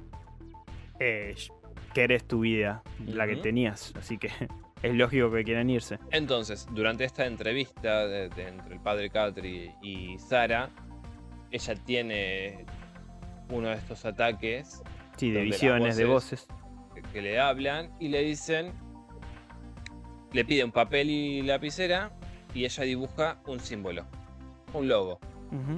Cuando el padre Catri lo ve, porque el, el padre Catri la cuestiona como, como sabemos que esto es real realmente y vos no estás loca. Le hace un dibujo y le dice que ellos lo, lo vieron a él cuando llegó al pueblo. Y el dibujo este es un, un astronauta Sí, en una un nave. monigote Eh, y de un astronauta, un lobo de una golosina. Capitán del espacio. Más o menos, es parecido al alfajor capital del espacio de Argentina. Sí. Entonces, cuando ve eso se sorprende y no entiendo, o sea, él llegó de noche, era imposible que alguien lo viera. Y aparte le nombran el tema que sabían que él escondió en un lugar determinado una bolsa eh, ahí en el pueblo. Sí, sí, en un descampado él enterró este bolso que él traía de, de- de su llegada al pueblo, digamos. Exactamente, entonces, bueno, el padre entra medio en shock va a buscar esto, de- lo desentierra. Vemos que tiene una botella de alcohol, creo que será Bourbon o algo de eso, porque era Sí. o ron. Sí, sí, una era de color marroncito, así que Se pega un, un whiskazo era. Claro, se pega un trago y saca lo que es una barra de chocolate gigante con el mismo logo que había dibujado la chica esta. Exacto. Y además de eso, un otro. Sí, camisa. Sí, una camisa ensangrentada, etcétera. Sí, con el cuellito acá de. de Se da padre. cuenta que no era verso. No, se da cuenta Que, que. más allá de que haya cometido un acto terrible, la chica no estaba mintiendo. No. Y, y además que realmente esas voces La, la- son la reales. Sí. Son reales y saben de la existencia de todos. Y otro detalle interesante que también nos terminamos enterando en esta conversación que tiene el padre Catri con Sara es que no hay Biblia. Hay un montón de libros desparramados en Sí. el pueblo que estaban desde que ellos llegaron ahí, pero sin embargo no hay una Biblia. No hay una, una sola Biblia. Ni la única copia que hay, digamos, es la que él, él escribió de memoria. Exacto, escribió varios pasajes de la Biblia a mano y un día Tabitha en su casa lo terminan encontrando, pero Después no hay una más. copia física de la Biblia no existe directamente. Y eso es- me pareció interesante cosa también. extraña en un pueblo. Ujú. Sí, y, y aparte de que haya. Que no es que no había ni un solo libro. No, no, hay otros. o sea, eh, no, no, no conozco los escritores que nombra. Mm, pero como diciendo, hay escritores, de- hay, hay libros de tal escritor, como diciendo que capaz que era algo, un libro no, no tan importante, ¿cómo puede ser que no haya una Biblia? claro. Más o menos yo entendí eso, capaz que son, son buenos escritores, como no los Claro, conozco, no los sé, investigué. qué sé yo, está como el libro Padre Pobre, Padre Rico. Claro. ¿Cómo se puede hacer que no esté la Biblia? O el libro de Severance, ¿cómo era? Ah, de We We Are.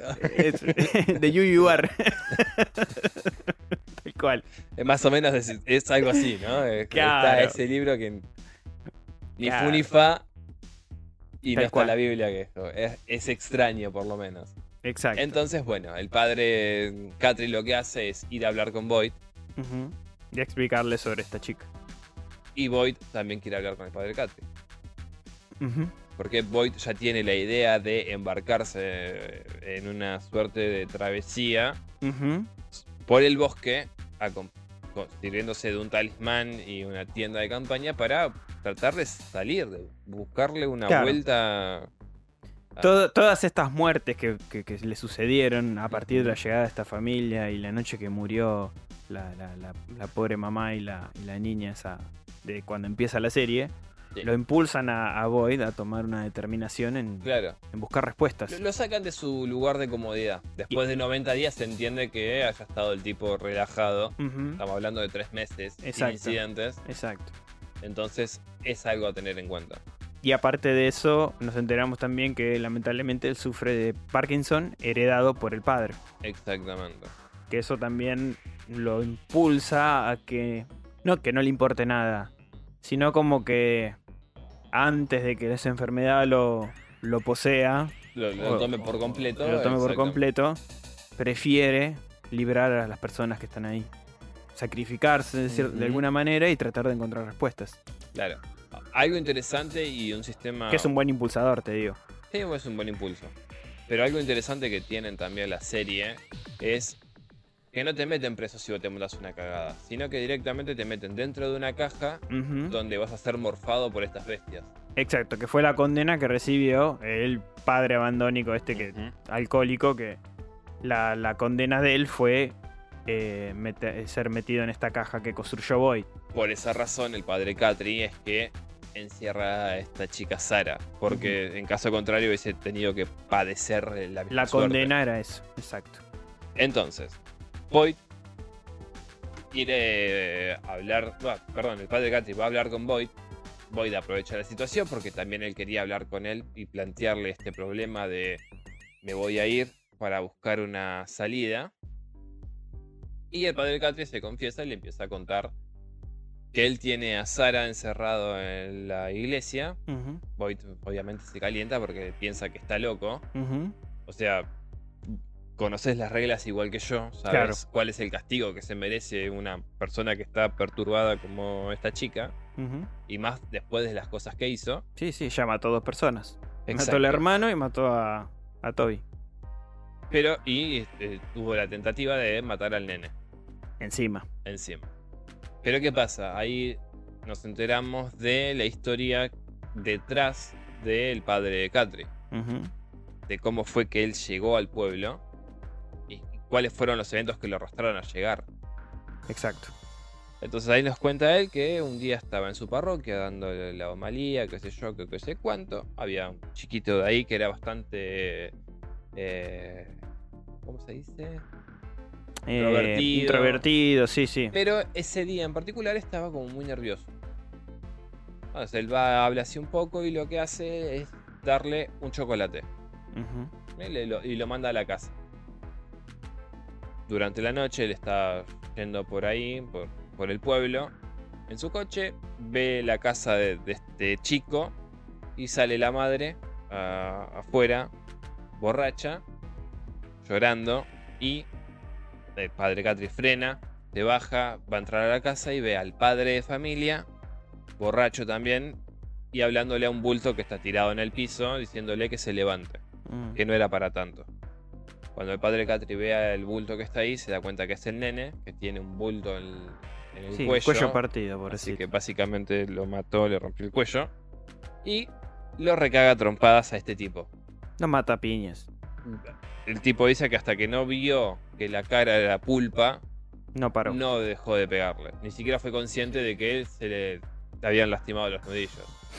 Se y le habrán roto los nudillos. Eso explica por qué su camisa estaba llena de sangre, que era algo de las una de las prendas que él guardó en este bolso. Ujú. Boyd no entiende, o sea, ¿qué, carajo tiene que ver? Y le dice, ese es el chocolate que yo le di. Exacto. Sara me dibujó el mismo puto monigote. ¿Cómo vas ¿Cómo a verlo? ser? Y ahí voy. Le creé instantáneamente. Así que bueno, después, lamentablemente, eh, ¿qué ocurre? Uno de los habitantes de Colony House comete la estupidez de dejar entrar a Claro. uno de, de estos eh, seres eh, por Claro. la noche. Están celebrando el aniversario Claro, de Fátima. de que Fátima. Es de los personajes de. Sí, la novia del hijo de Boyd sería Sí, de Ellis, que también él es el personaje, digamos, que, que ayudó a Julie, la hija de, de esta familia recién llegada, que se incorpore a... Y que va a ser el amor eh, homoerótico de Jolie también. Sí, también, también. En cierta manera también. ¿Y qué sucede? Eh, al, este habitante X no, no es un personaje recurrente. No, Justo en ese episodio comete la cagada de dejar entrar uno de Es estas el criaturas. personaje que dejaba estos arreglos florales. Exacto, dejaba unos ramitos ahí armados para. Para, los, para las criaturas. lo- Sí, para la criatura que lo acechaba. Exacto. Ve a una figura femenina, una, una de estas criaturas con forma femenina, impidiéndole que si lo dejaba entrar, el estúpido lo deja entrar y primero le dice que no, porque Sí. conoce las reglas. por conocer las reglas, La chica medio que le dice. lo disuade. Sí, como no me querés, o sea, yo no te voy a hacer daño ni nada de eso. Cae como un gil, como caemos todos los hombres. y lo termina lo terminan haciendo mierda y no solo a él, sino a 14 a 13 personas más. Sí. Y Colony House se ve obligada, a- es derrumbada prácticamente, toda la gente abandona Colony House. El padre de mm, el hijo de Boyd logra escaparse junto a Fátima, junto a la a Julie, a todos. Se refugian en el pueblo, pero bueno, 14 de sus integrantes esa noche mueren. Y en el transcurso de ser salvados y que los demás eh, del pueblo los ayuden, el padre Catri muere. Claro, Muere desgollado por una de estas criaturas. Le da un rajuñazo y lo. claro, pero igual yo creo que no nos adelantemos tanto, sino. A ver, el boludo este les abre, la Mm. mina, si bien en un momento pareciera que realmente no le va a hacer nada, Mm, cierto momento le levanta así la, un poco la remera y le atraviesa la piel con las uñas. Y le estirpa la, la lengua con la boca. Sí, Se lo morfa, abre la ventana, entran todos y, y ahí se desata el caos. exacto. Ahora, algo interesante es que Fátima con Ellis, cuando están escapando y se ven acorralados, ¿qué hacen? Agarran el, El amuleto. el amuleto, cierran las dos puertas y quedan en- como en el medio entre la casa, Claro. pues, lo que sería el comedor. Como una especie de, de zaguán Ujú. Exactamente. entre el pasillo de la casa y el pasillo del comedor. Exactamente. Quedan ahí con el símbolo este. Sirve porque eh, no pueden entrar. Exacto. Ahora, cuando todo el, Quilombo. el quilombo se desata y parte de este pueblo, de, de esta comuna hippie, desciende al pueblo, justo están con Boyd, eh, Boyd y el padre Catri salen. Están haciendo entrar a todos ahí en la comisaría esa, improvisada.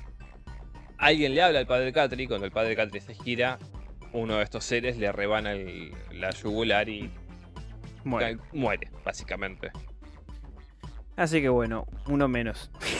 Uno menos. Diría Feynman. Y a Feynman. Así que bueno, la historia ya prácticamente va concluyendo, porque después de estos, de, de todas maneras, Boyd le deja encargado a, a Kenny, a. Jim que se queden ahí. Bueno, más Sí. que nada a Kenny. Ahí hay un conflicto también entre Kenny y Boyd. Sí, que- porque Kenny básicamente lo tomó como figura paternal a él, ya que perdió el papá y todo. Boyd es el único referente que le queda, el único confidente, el único amigo que tiene. Y él no quiere que atraviese el bosque solo y No. se arriesgue por, por lo demás. Ahí le cuenta a Boyd que él tiene Parkinson y que no tiene nada que perder, básicamente, porque la enfermedad va a progresar y antes de que eso suceda, él prefiere poder hacer algo por el pueblo, como habíamos dicho antes Tratar de, de ser útil. de ser útil, exacto. Entonces, nada, después Kenny se hace una idea, accede a quedarse encargado, junto a Jim, que también da una mano, porque jun- y, y Jade deciden armar esta, esta estación de radio, digamos, esta antena improvisada entre ellos y con la Sí. ayuda del pueblo. Y Boyd atraviesa el viaje eh, con Sara, porque se la decide llevar a ella, ya que al pueblo no puede estar, porque si llega a volver seguramente la linchan. Exactamente. Con todas las cagadas que se mandó, se prefiere llevársela. Se la lleva, empiezan a atravesar ese bosque. La primera noche sucede algo extraño cuando se refugian en su carpa y ponen este amuleto. Una luz los alumbra, sigue de largo. encandila. Los encandila, mejor dicho. Y se escuchan ahí como alguien que los acecha. Sí, se escucha como una suerte de cuerno. Sí, como un llamado. Claro. Un Algo llamado. raro, una, no sé, una alarma, algo de eso. Una luz que los encandila y son trasladados. Sí. En un lugar extraño lleno de telarañas. Claro. O sea, ellos están dentro de una carpa porque, ¿qué pasa? Llegan a un punto donde hay un sonido de botellas que chocan. Exacto. Un, árbol en- lleno de en botellas. los árboles hay un montón de botellas con mensajes. Baja, eh, ahí en ese momento eh, Sara tiene otro de estos otro de estos ataques psíquicos, si queremos llamarlo Sí, de sí. alguna forma. Estas voces la acosan. Claro, le dicen que es una pésima idea que estén ahí, que vuelvan. Que si bien en ese lugar no van a ser acechados por los monstruos, sí por algo peor. Como que den la vuelta. Por los monstruos que ellos conocen. Claro, sí, sí, por, por esta suerte de vampiros. Ujú. Le, lo- Void ya está como, flaca, estamos acá, o sea, no puedo volver atrás. Entonces, bueno, esta chica cae en un ataque de epilepsia, ponele. Sí, una una especie de convulsiones. Sí. Y mientras tanto el pueblo, terminando de construir la radio, exactamente. ven que se avecina una tormenta. Porque, ¿qué pasa? La radio la terminan de construir porque a Jade se le ocurre que si no hay cables eléctricos y la energía viene de las profundidades, si él hace puente con otros, eh, con, las mismas lámparas, Una lámpara de- del pueblo. exacto. Le- la usa como batería, digamos. como Claro, la usa como fuente de energía. Ujú. Entonces, después de este descubrimiento, que era justamente la incógnita que tenían para hacer funcionar esta radio, juntan todo el pueblo, empiezan a arrancar cables de acá para allá y logran armar esta radio. Pero Claro. cuando están comunicándose, empieza una tormenta. Claro, se empieza a formar una tormenta. Que algo interesante a, a resaltar y a destacar es que ellos lo que hacen es utilizar el cableado de todos los coches que hay, eh, o coches junto con objetos que ellos hayan llevado. Claro, secador de pelos, planchas. Exactamente. Y las baterías de los coches que hay por todo el pueblo también. Porque les recordamos otra vez que tanto las lámparas como las heladeras y todas, todos los electrodomésticos que sean propios del pueblo realmente no tienen ningún Cobre. cableado ni nada. O sea, lo, lo que debería de conducir la electricidad no existe. Exacto. Exactamente. Entonces, Lloyd, junto con esta chica, despiertan en una suerte de madriguera de una araña, ponerle. Sí, sí, sí. Void incluso es picado por un. De una araña gigante arañas. aparte. ¿eh? Sí. Y Lloyd, eh, eh, perdón, Boyd, escucha por primera vez una voz pidiendo ayuda. Exacto. Entonces se acerca a ese lugar de donde sale esa voz y a quien ve es a, su ex a su mujer muerta pidiéndole que lo ayude. Cuando se acerca, no sé, hay una interacción ahí con un nido de arañas que es lo, lo muerden, lo pican. De todas maneras, se siguen progresar. Y a ellos también los agarra la lluvia. Los agarra la lluvia, llegan a la- al final de la colina y ven un faro. Un faro, que era lo que aparentemente los iluminaba la noche anterior. y de dónde proviene el sonido. Exacto. Este es Suerte suerte, de cuerno. cuerno, u, u alarma o lo que sea. A lo lejos eh, aparece este niño vestido de blanco que veía a. Víctor. Y Se de, comunica con Sara. de manera telepática, exacto, habla con Sara y les dice que se, se escapen, que se vayan, que hicieron enojar a alguien y que se escondan dentro de un árbol con una especie de abertura, un Sí. árbol bastante grande con esta abertura que, como dijimos antes, funcionan como una suerte de portal o teletransporte, ¿no? Ujú. Sucede que Sara le dice que se meta primero Void y Void va a parar, Una suerte de chimenea. sí, cuatro paredes Cuatro paredes. eh, muy estrechas, aparentemente construidas con ladrillos. parado. Sí. sí, o con piedras así tipo rústicas. Sí. Lo envuelve cuatro paredes. Laja sería. Sí, como lajas. Y no sabemos qué pasó con Sara. Mientras que por otro lado, Jim, como ya montaron toda esta estructura de la antena, qué sé yo, y la lluvia está desatándose, sigue probando a ver si puede hacer contacto con alguien. Sí, porque estática hay. estática ahí y hacen contacto con alguien. Que de hecho voz. ese alguien lo conoce porque sabe su nombre y su apellido. Y además le nombra que eh, tu mujer está haciendo algo que no debe. Ese pozo que está haciendo no debería estar hacerlo, eh, haciéndolo, le dice. Exactamente. Y es una voz siniestra de por sí. Claro. Ni siquiera es una voz amigable. No, para nada. que por lo que entendemos debe ser la misma voz que está enojada con Boyd y Sara por encontrarse en el lugar donde están. Porque a mí me daría la impresión de que es la que genera la tormenta. Exacto, esa, tormenta es totalmente adrede. Porque no tuvieron mejor idea que construir prácticamente el corazón de la radio afuera. Exactamente. En lugar de hacerlo adentro, los tontos lo hicieron afuera. Y, En un lugar que no puede estar al resguardo de nada. Exacto. Y esta lluvia es totalmente adrede, evidentemente. Exactamente. Y acá volvemos a suponer qué es lo que está pasando. Si es una simulación, si es un- un- una especie de dios que por ahí los tienen, tiene aprisionada a esta gente.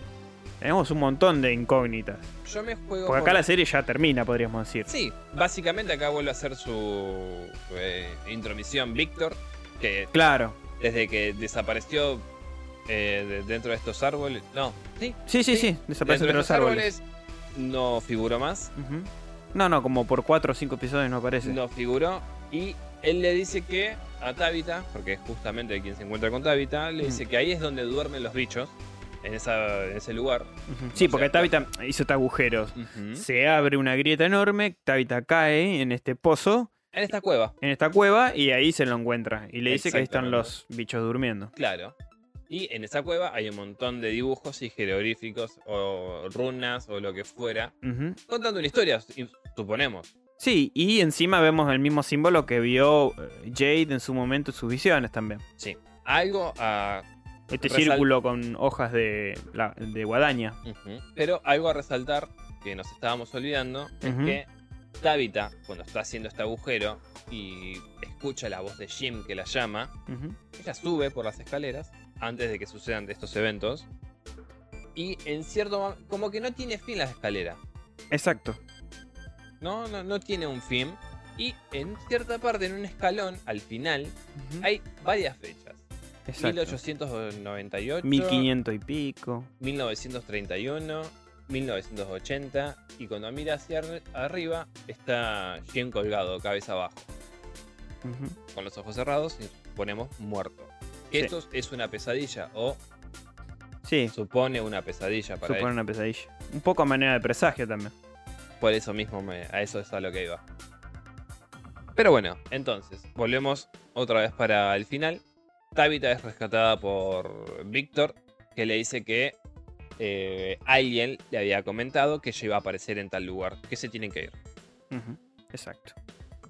Escena final con toda la voz Sí, ese- Jim llega finalmente a su casa y ve que está este pozo enorme y... que el pozo, por extraño que parezca, Sí, traspasa los dos pisos. exactamente Tanto el sótano como el piso de arriba, que el piso de arriba no lo había tocado nadie en no realidad. debería de por qué estar, Como si una especie de rayo hubiese salido y hubiera traspasado el piso, no sabemos. podemos decir que sí. O, o un derrumbe, no sabemos realmente No qué sé. pasó.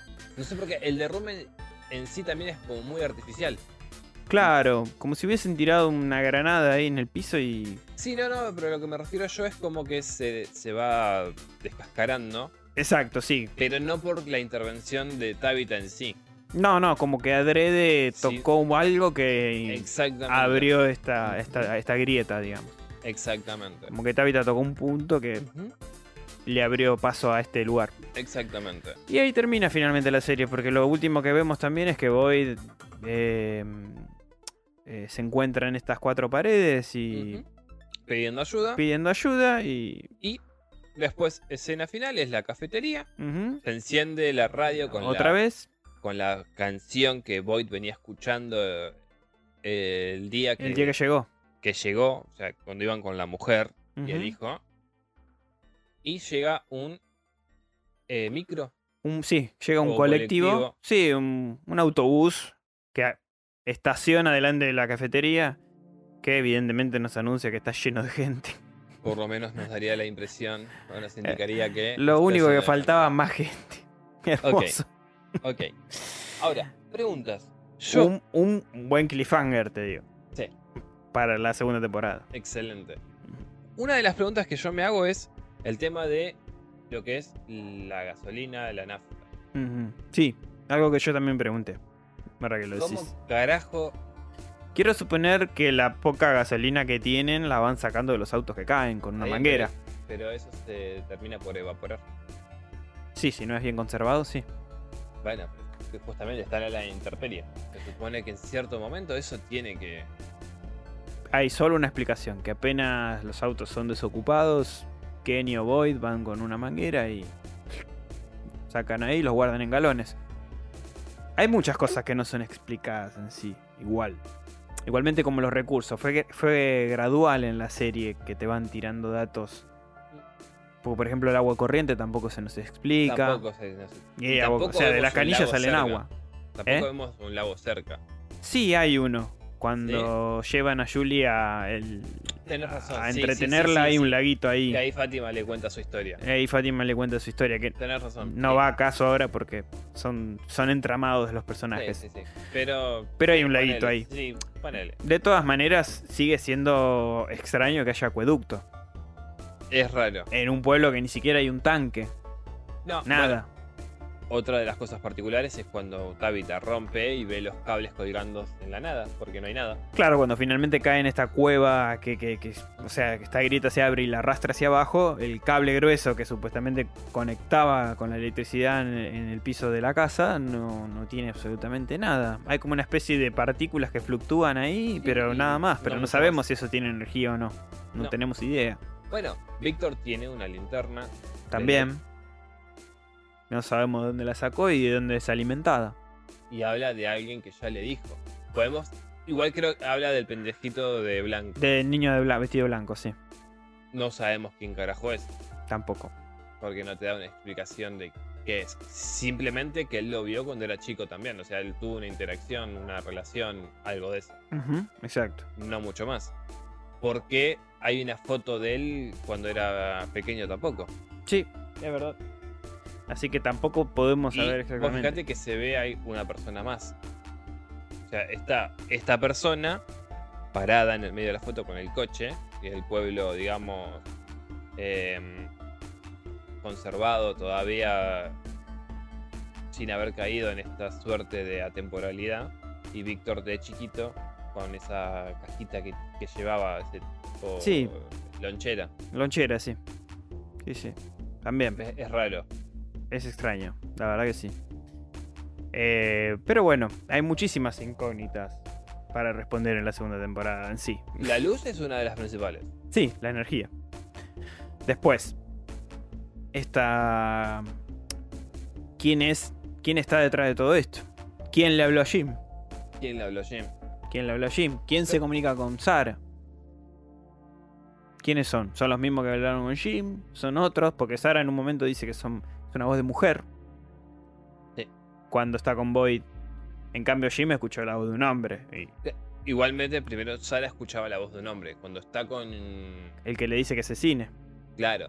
Pero después cuando está con Boyd es la voz de una mujer. Exacto. Y ella teme exteriorizar que haya sido la mujer de eh, Boyd De Boyd. quien le hablara. Exacto. Que es encima la persona que ve Boyd cuando salen de... Cuando avanzan por ese bosque lleno de telarañas. Tal vez la mujer de Boyd no estaba tan errada en el tema de que estaban todos durmiendo. No sabemos. No sabemos, porque estaba como en, en ese sueño que tiene Boyd, está como en un capullo de telaraña encerrada ahí adentro. Sí. La serie bebe, bebe mucho de, de historias que ya por ahí conocemos en realidad. Charlando un poquito en general sobre la serie. Sí, tiene ese regusto, ya te digo, A, a, Stephen King, a Silent Lot a Salem Slot, sí. ese. Hay aromas a la niebla, un también. poquito. También. Sí, sí, sí. Aroma, sí, a Salem Slot muchísimo con esto de estas criaturas nocturnas. Aunque tal vez no se note a primera vista, también puede ser un poco de dark. También por el tema de la temporalidad. A Lost, obviamente. sí, del mismo creador, este John Griffin. O creadores, en realidad. Sí. Porque el creador creo que fue Abrams, de Lost. J.J. Abrams. Abrams y Lindelof. Que Lindelof también es un chabón que hace muy buenas series. Pero este Griffin estaba metido también. Podemos suponer que huele tanto a Lost por eso. Y después. ¿qué otras obras? No, yo te digo ya, el regusto yo lo siento más a. Sí, Silent Slot fuerte. Sí, O sea, es una serie que podría. o sea, una historia que podría haber hecho King tranquilamente. tranquilamente. Sin por ahí dejar tantos cabos sueltos, quizás. Porque King es un poquito más resolutivo, me parece. Deja incógnitas en varias de sus historias, pero. No sé si tantos cabos. Silent Lot tiene eso. sí, es verdad. Silent sí. Silent Lot tiene eso. Eh, Apocalipsis tiene eso. Mm. Ah, La sí. mitad del libro de Apocalipsis es Bueno, solamente la, la, Torre Oscura, por lo que leí, también. También, pero digo, Apocalipsis tiene eso también. La mitad del libro es simplemente la presentación de personajes. Y ya la última parte, la segunda parte es cuando se adentra Ya. dentro de la trama y todo lo demás. Claro. ¿Entendés? Kim por momentos tiene eso. En It es lo mismo. La mitad del libro es eh, explicándote el trasfondo de, lo- de- de los personajes cuando son adultos, sus, sus traumas y toda la boludez.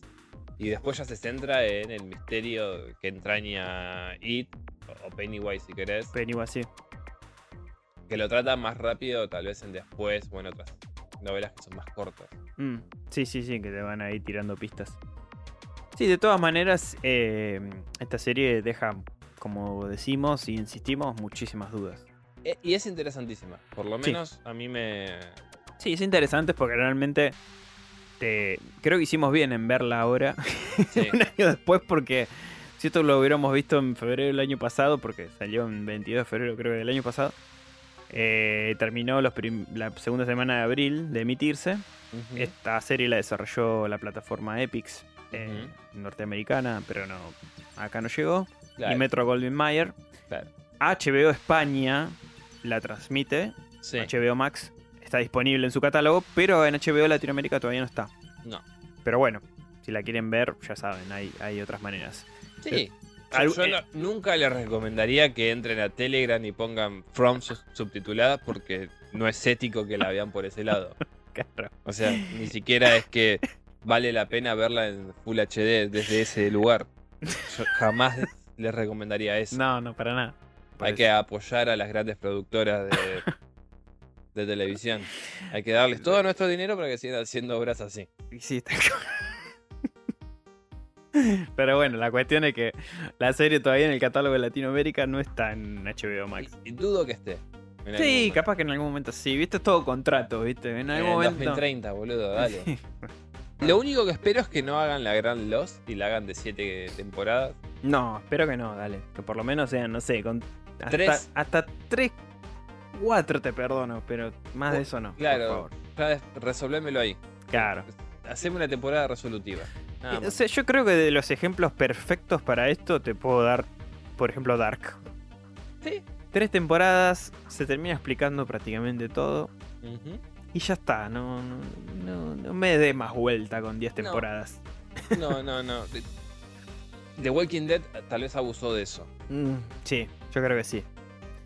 Porque el cómic es, Sí, no, el cómic es... es así, ¿entendés? Evento, ta, ta, ta. Cabe destacar que a veces un episodio de The Walking Dead son cuatro cómics juntos también.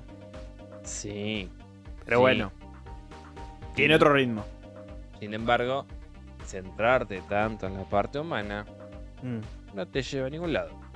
Sí. Más allá de tratar de conectar con los personajes. Lo que pasa es que se termina...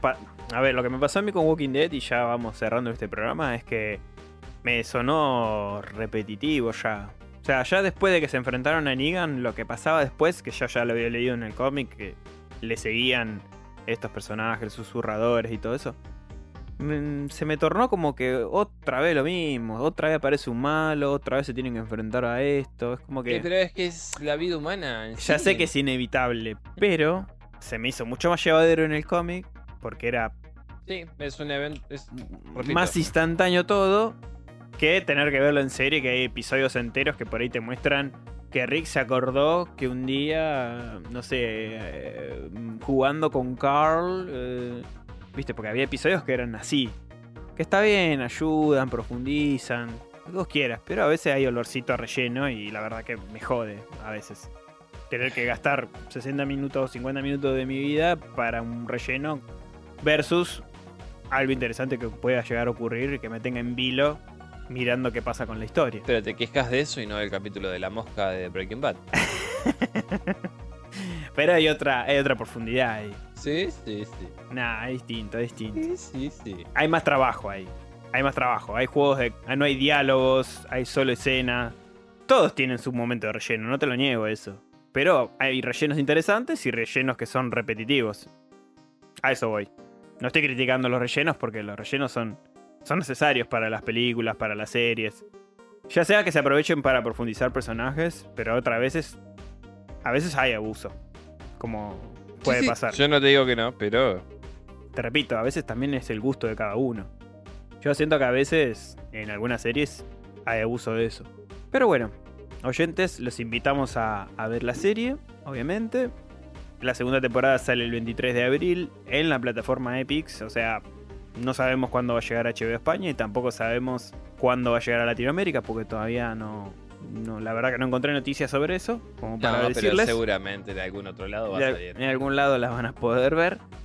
Y bueno, eh, nosotros, tanto Van Helsing como Dag- Dagon, se la reaconsejamos. Exactamente. Y creo que hasta acá. Hasta que El llegamos. programa. Si vieron la serie y escucharon el programa, les invitamos a que nos escriban sus suposiciones, sus teorías Los también. invitamos a que comenten. A ver si nos tiran una teoría interesante y podemos ir contestándoles y ver, Y llegar si- a otras ideas. Y si no vieron la serie y les gustó el programa, también los invitamos a que dejen sus comentarios. Y si escucharon el programa y no les gustó, también los invitamos a que dejen un puto comentario. Vamos terminando. Para vos, ¿qué está pasando? Ahí, en From. ya te dije. Bueno, pero definamos las teorías así después. Es en parte imaginaciones de Víctor o cosas que él creó sin darse cuenta, sin ser consciente de. Y también un, poder psíquico enorme que encierra a Víctor y que está causando todo esto. Sí. Ok. Mi teoría es que detrás de todo esto, yo no creo que hayan muerto en sí, pero hay una entidad, una especie de divinidad, que se está divirtiendo con esto y encierra a estas personas de manera aleatoria, pero que se le escapó un poco dejando entrar a la familia de, de los Matthews, o sea, Jim, a Tabitha, Sí. y dejando entrar a Jade con el amigo. Creo que ahí se le chanfló un poco el plan, por lo menos hasta lo que se nos mostró de cómo venía la historia. Entonces creo que esta entidad, no sé si es corpórea o no corpórea, o si es la voz que le habló a Jim, porque me late mucho a eso, y que sabe tanto de todos, porque por más que tengas cámaras, no sé, puedes tener 50.000 drones, pero llegar a ver exactamente el logo de la barra de chocolate de- del padre Catri, o sea, Es raro. me, me huele mucho a omnipresencia ya. A menos que. A menos que el tipo se mueva por el pueblo. Tenga alguna suerte de camuflaje o algo de eso.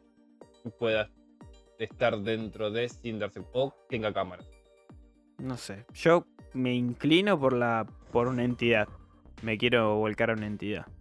Que hay algo más antinatural o por lo menos sobrenatural ahí. Esa es mi teoría. Veremos qué pasa si en la segunda temporada algo se nos asoma o si algo se nos responde. Vamos a ver. Bueno, gente, háganos Bueno. saber qué piensan ustedes. Un saludo, gente. Un tenebroso abrazo. Chao, chao. Chao.